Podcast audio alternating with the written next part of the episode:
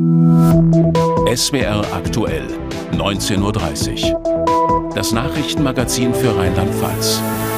Mit Florenz Herbst und Sascha Becker.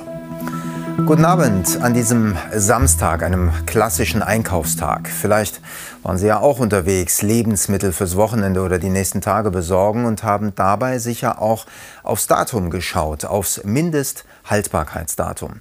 Die Frage ist, wie lange es das noch gibt. Der baden-württembergische Verbraucherschutzminister will jedenfalls, dass es abgeschafft wird. Und wir fragen gleich die zuständige Ministerin aus Rheinland-Pfalz, was sie von dieser Idee hält und was daraus werden könnte. Erst der Bericht von Marion Mühlenkamp und David Flasskamp. Gleiches Kühlregal, unterschiedliches Mindesthaltbarkeitsdatum. Der Joghurt mit dem Datum 9.1. muss bald weg.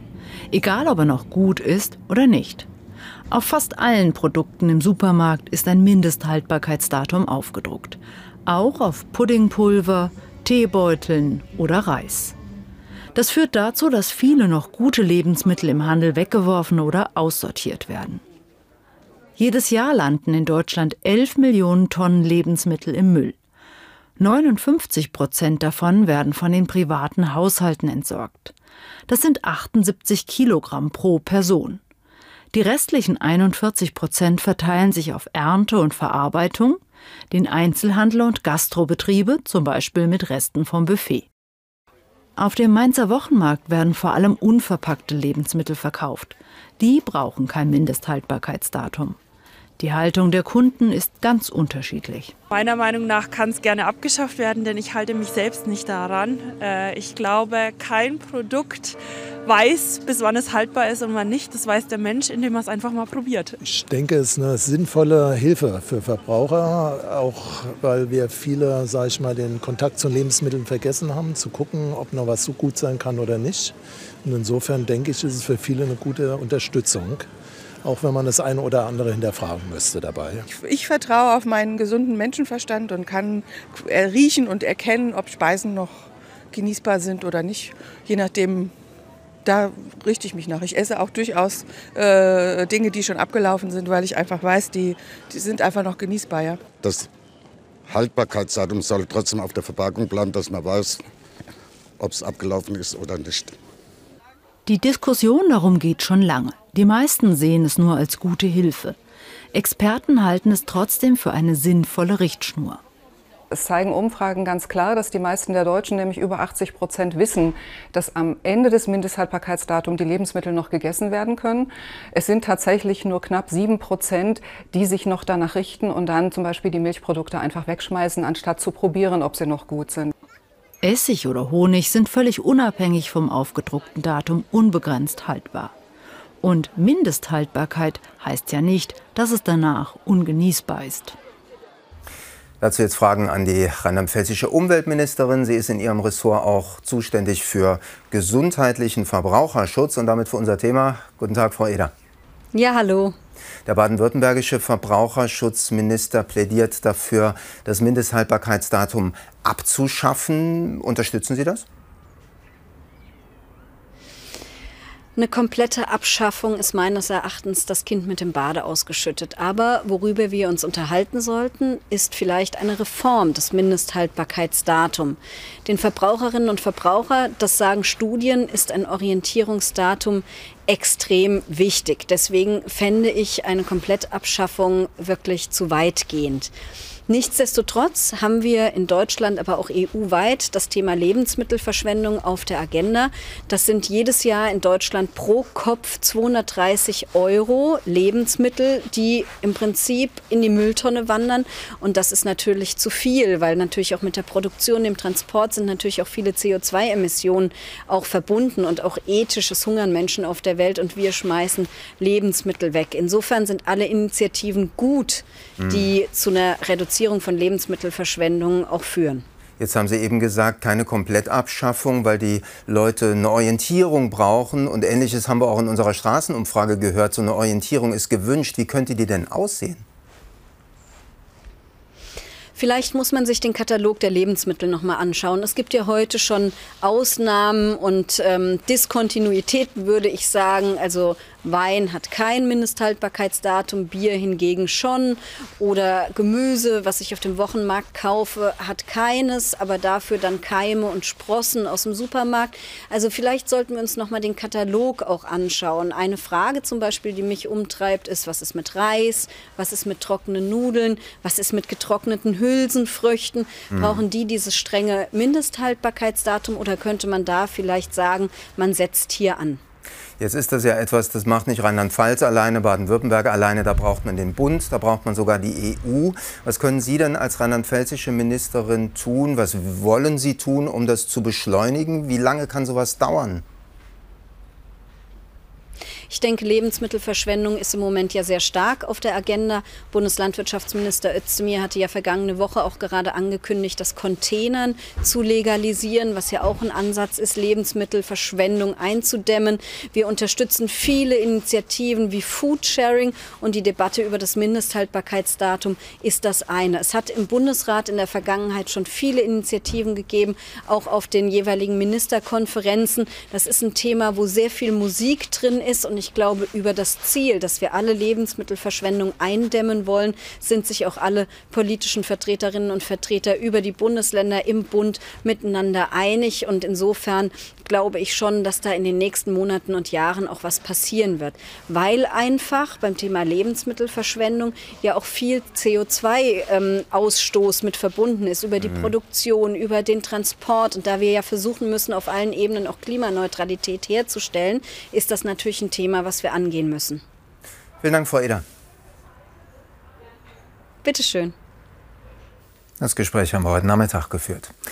Die Grippewelle schwappt weiter durchs Land. Außerdem gehen viele andere Krankheiten um. Rheinland-Pfalz liegt flach sozusagen, aber die Medikamente, die sind knapp. Dabei ist es geblieben. Wir haben hier schon darüber berichtet. Zum Beispiel Fiebersäfte für Kinder sind je nach Gemeinde oder Stadt in Deutschland zurzeit Mangelware. Aber inzwischen trifft es auch Erwachsene. David Flasskamp zeigt uns den aktuellen Alltag in einer rheinland-pfälzischen Apotheke. Morgens in einer Mainzer Apotheke.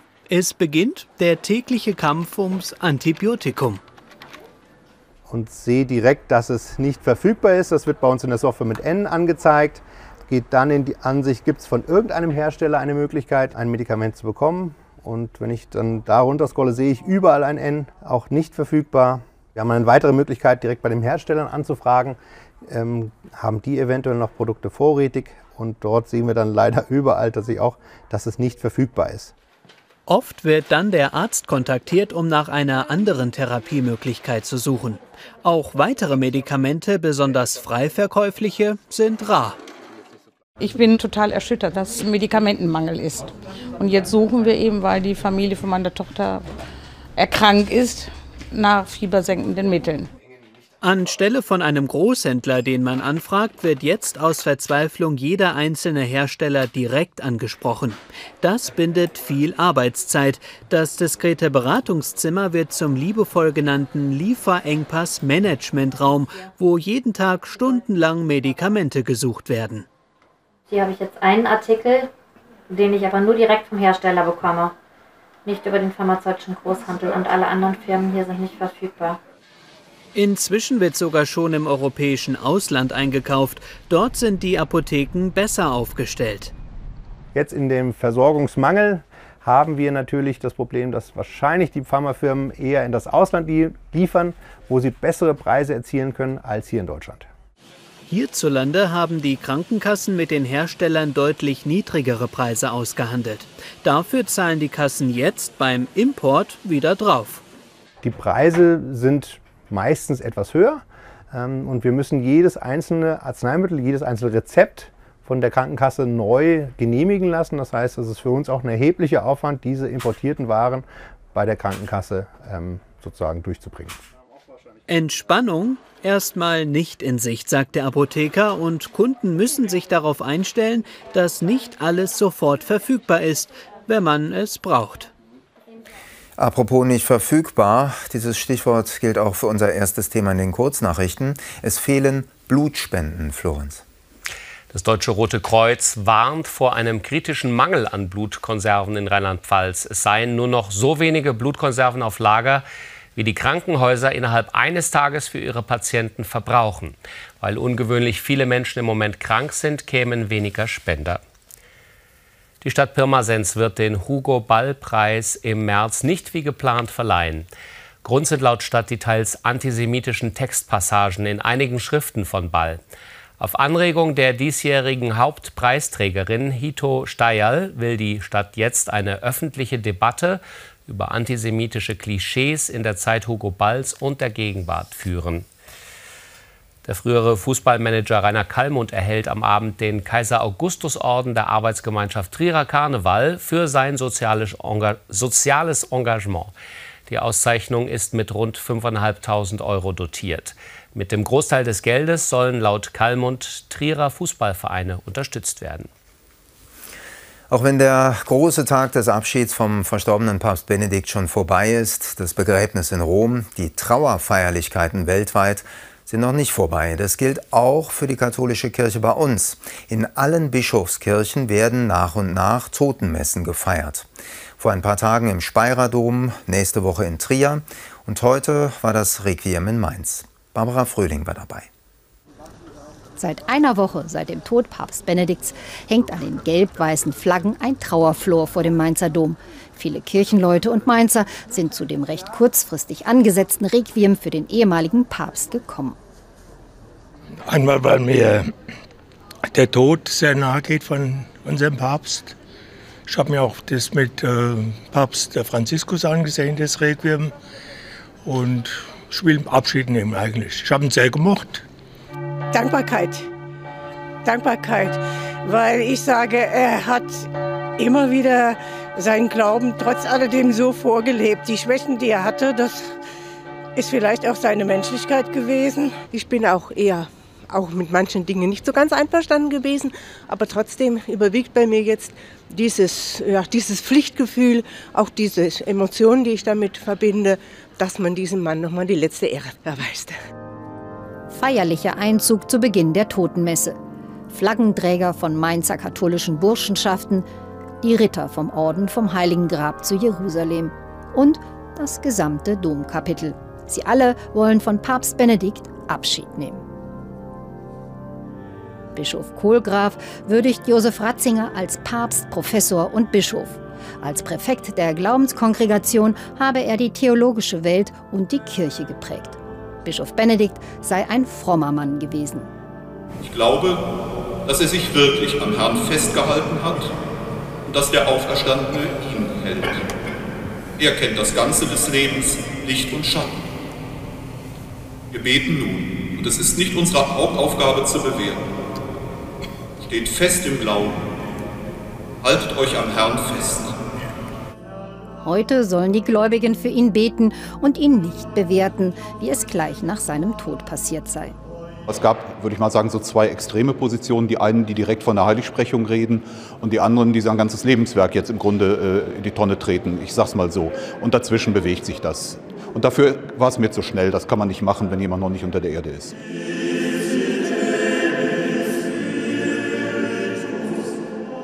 Jetzt hat auch das Bistum Mainz zwei Tage nach seiner Beisetzung im Vatikan vom ehemaligen deutschen Papst Benedikt XVI.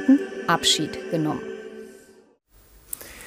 Für die meisten orthodoxen Christen ist heute Weihnachten. Teilweise feiern sie mittlerweile auch schon im Dezember, aber überwiegend begehen sie das Fest am 7. Januar mit einem feierlichen Gottesdienst am Vormittag.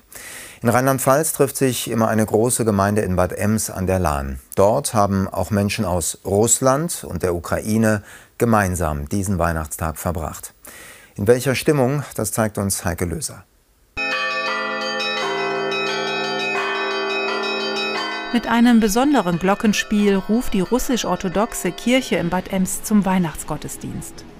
Es ist das zweitgrößte Fest der russisch-orthodoxen Christen und hier in Bad Ems kommen viele Nationalitäten zum gemeinsamen Feiern zusammen. Der Erzpriester Boris zum Beispiel stammt aus Moldawien.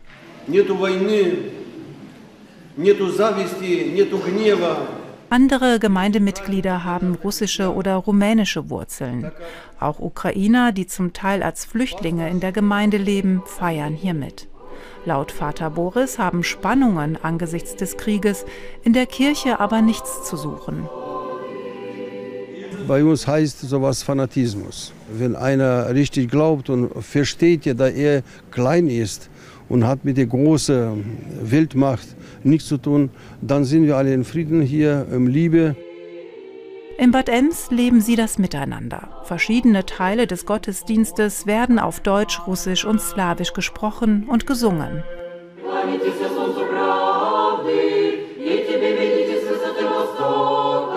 Und auch das Evangelium wird aus der Heiligen Schrift gelesen. Zum Ende des Gottesdienstes küssen große wie kleine das Kreuz.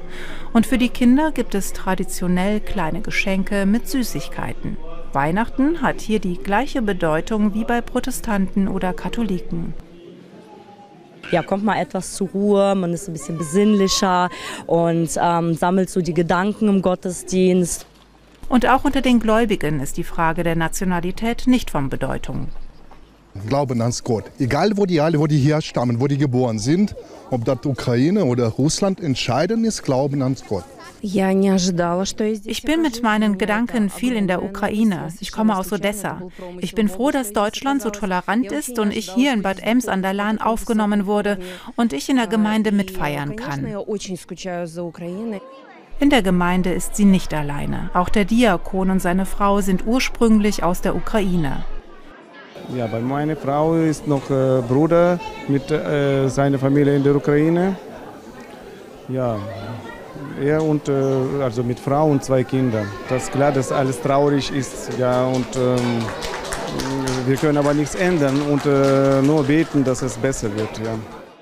Besser wie hier in der Gemeinschaft, wo nach dem Gottesdienst alle beisammensitzen und mit dem Essen die Fastenzeit beenden. Gleich besuchen wir den FCK im Trainingslager in der Türkei. Erst nochmal Nachrichten im Überblick, Florenz. In Koblenz haben am Nachmittag rund 100 Menschen an einer Solidaritätsdemo für den Iran teilgenommen. Laut Polizei verlief die Protestaktion friedlich. Aufgerufen dazu hatte eine Initiative von Iranerinnen und Iranern, die auf Menschenrechtsverletzungen in ihrem Heimatland aufmerksam machen wollten. Erst heute Morgen sind im Iran zwei Männer wegen regimekritischer Proteste hingerichtet worden. Eine 82 Jahre alte Fußgängerin ist gestern Abend bei einem Unfall in Bingen schwer verletzt worden. Nach Angaben der Polizei wollte die Frau eine Straße überqueren. Dabei wurde sie von einem Auto erfasst. Den genauen Unfallhergang soll jetzt ein Gutachter klären. Offenbar hatte die Fußgängerin das Auto übersehen. Durch den Zusammenprall wurde auch die Autofahrerin verletzt. Ein Steinbruch bei Kottenheim in der Eifel ist am frühen Abend zum Schauplatz eines klimaneutralen Lichtspektakels geworden. Bei dem sogenannten Windfeldleuchten handelte es sich um ein Projekt des Lichtkünstlers Peter Bauer. Loren und Kräne des Steinbruchs hat der Künstler in buntes Licht getaucht. Dafür nutzte er unter anderem sparsame LED-Leuchten und akkubetriebene Leuchtmittel. Der Stromverbrauch sei damit stark reduziert worden. Die Stromspeicher wurden mit Solarenergie aufgeladen. Vom Wetter her fühlen sich diese Januartage bei uns in Rheinland-Pfalz für die meisten wohl nicht so gut an. Kein Winter, aber schön ist es auch nicht, eher schmuddelig. Da darf man neidisch werden auf den ersten FC Kaiserslautern. Trainingslager in der Türkei. Aber das haben sich die Profis ja auch irgendwie verdient nach der guten Vorrunde. Tabellenplatz 4 in der zweiten Liga und das als Aufsteiger. Felix Mansel übers Sportliche und natürlich, um uns neidisch zu machen, das Drumrum. Belek, rund 45 Autominuten östlich von Antalya. 20 Grad und Sonne, perfekte Voraussetzungen, um nach der langen Winterpause wieder zu Saft und Kraft zu kommen. Die Bedingungen sind gut, der Platz ist gut, ist für uns vor allen Dingen entscheidend, weil wir die meiste Zeit wirklich auf dem Platz verbringen. Ähm, und darüber hinaus das Hotel halt, hast eine vernünftige Verpflegung, gutes Essen. Und das ist erstmal das Wichtigste, wenn du im Trainingslager bist. Hier ist der FCK untergebracht. Eine weitläufige Anlage, kaum was los zu dieser Jahreszeit. Heißt auch keine Ablenkung vom Kerngeschäft Fußball. Trainer Dirk Schuster nimmt seine Mannschaft ordentlich ran. Wir haben schon äh, eine hohe Intensität, auch einen großen Zeitaufwand. Äh, vorgestern dreimal trainiert, gestern trainiert, ein Spiel noch hinten dran. Heute früh schon zwei Einheiten abgerissen. Also den Jungs wird nicht langweilig. Er ist neu mit dabei. Nikolai Raab, ausgeliehen von Werder Bremen. Der 26-Jährige soll dem FCK Mittelfeld in Zukunft mehr Stabilität geben. Und Raab hat eine persönliche Lieblingsposition. Auf der 6. Also das ist meine Lieblingsposition auf der 6. Ähm, bin gerne im Mittelfeld, da geht es ein bisschen mehr ab als hinten. Ähm, und ja, bin sehr defensiv orientiert. Ähm, von daher glaube ich, dass ich dem FCK da am besten helfen kann. Helfen, nicht nur den Klassenverbleib zu sichern, sondern vielleicht auch noch mal oben anzuklopfen. Stichwort Durchmarsch, Stichwort Aufstieg.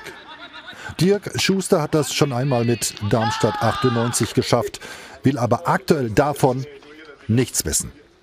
Dieses ganze Gerede äh, von Durchmarsch und so weiter äh, verbietet sich für mich persönlich selber, dass die Fans träumen wollen, dürfen sie gern machen, dass sie vielleicht auch Ansprüche anmelden, dürfen sie auch gern machen, aber ich denke, wenn wir weiter bodenständig, demütig und realistisch arbeiten, werden wir unser Ziel erreichen. Und das heißt so schnell wie möglich 40 Punkte. Und die wären wahrscheinlich gleichbedeutend mit dem Klassenerhalt. Die FCK-Fans trauen ihrer Mannschaft allerdings deutlich mehr zu. Wunschdenken oder wirklich realistisch? Geträumt werden darf. Und nicht nur hier in Belek an der türkischen Riviera. Nee, ganz bestimmt träumt man auch in der Pfalz davon. Und bis der Ball wieder rollt, gibt es ja jetzt auch einen anderen Sport zum Mitfiebern. Die Darts-Euphorie, die war jedenfalls plötzlich da, als Gabriel Clemens vom Dartverein Kaiserslautern bei der Weltmeisterschaft groß rauskam. Für seinen Verein stand heute das erste Bundesligaspiel des Jahres an. Marius Rinkel wollte wissen, was die Darts-Euphorie vom Jahresanfang ausgelöst hat. Auf den ersten Blick ist alles wie immer. Dart-Bundesliga anstatt Weltmeisterschaft im Sportheim Quaidersbach anstelle des Ali Pelli in London. Gabriel Clemens ist beim Derby seines Dartvereins Kaiserslautern gegen den Dartclub Nostradamus nicht am Start. Kein Wunder, nach dem Erfolg im Ali Pelli ist sein Terminkalender derzeit randvoll. Wir sind alle unendlich stolz. Er hat uns so viele schöne Stunden äh, durfte man erleben. Und er hat nicht nur uns glücklich gemacht, er hat ganz Deutschland das Gaga. Und Gaga hat dem Dartsport einen Boom verpasst. Sein WM-Halbfinaleinzug hat Dart in Deutschland in den Vordergrund gespült. Teamkapitän Ralf Scherer und Mannschaftskamerad Wolfgang Henn haben die ersten Auswirkungen des Hypes schon gespürt in ihrem privaten Umfeld und in ihrem Verein. Wir haben einige Anfragen auch von, von, von sehr jungen Spielern. Und ich denke, dass das jetzt, jetzt im Januar noch mehr wird, dass noch mehr äh, junge Spieler mit dem Dartspieler anfangen können. Scherer hofft auf eine Weiterentwicklung seines Sports. Sei es durch junge Talente, die zum Dartpfeil finden, durch Sponsoren, die den Club unterstützen oder durch noch mehr Aufmerksamkeit in den Medien. Auf den Schultern des German Giant, wie Clemens genannt wird, ruht dabei einiges an Verantwortung, glaubt sein langjähriger Doppelpartner Henn.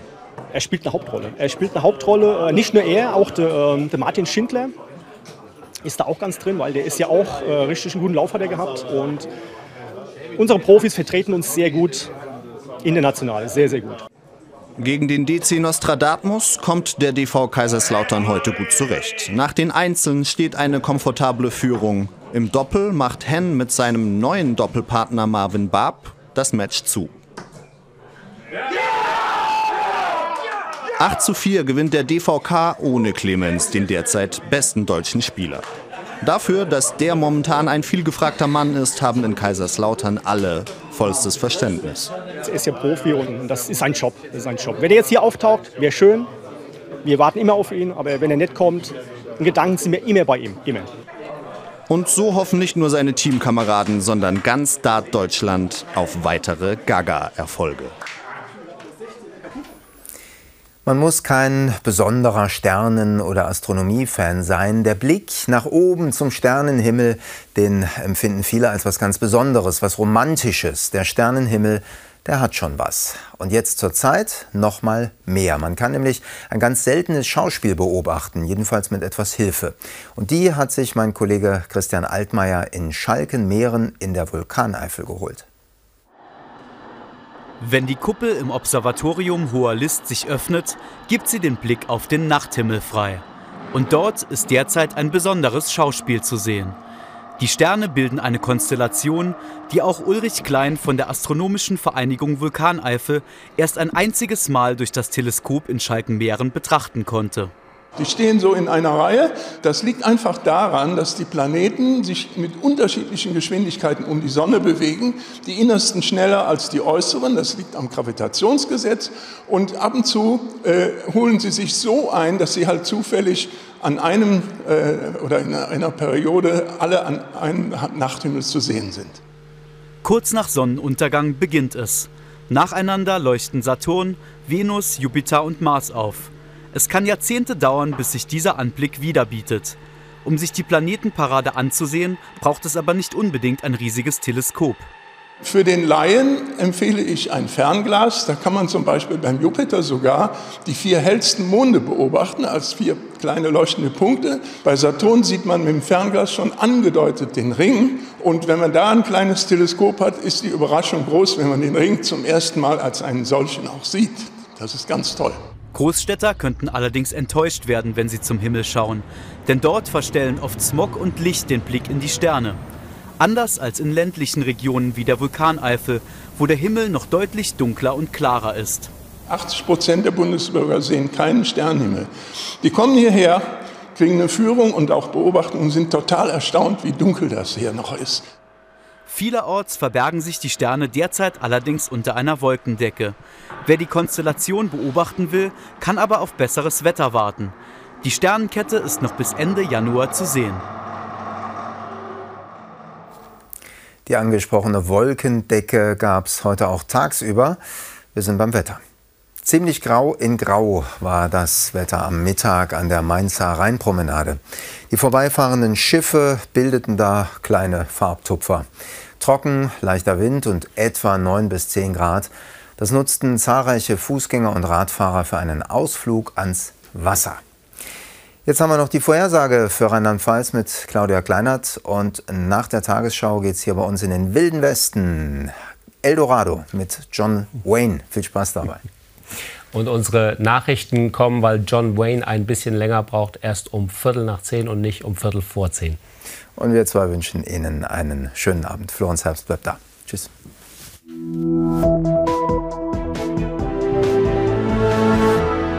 Guten Abend und herzlich willkommen zum Wetter für Rheinland-Pfalz.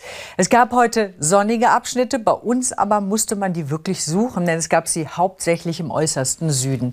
Sie sehen hier in Bayern und Baden-Württemberg viel Sonnenschein, nachdem sich Nebelfelder aufgelöst hatten. Über der Mitte Deutschlands ein kompaktes Wolkenband. Es sah gestern noch so aus, als wenn sich das zumindest im Laufe des Nachmittags doch besser auflösen würde, war aber heute nicht der Fall. In Wörth am Rhein kamen wir immerhin auf zwei Stunden und 50 Minuten Sonne bei 13 13,1 Grad, Ormond in der Eifel. Da blieb es den ganzen Tag trüb.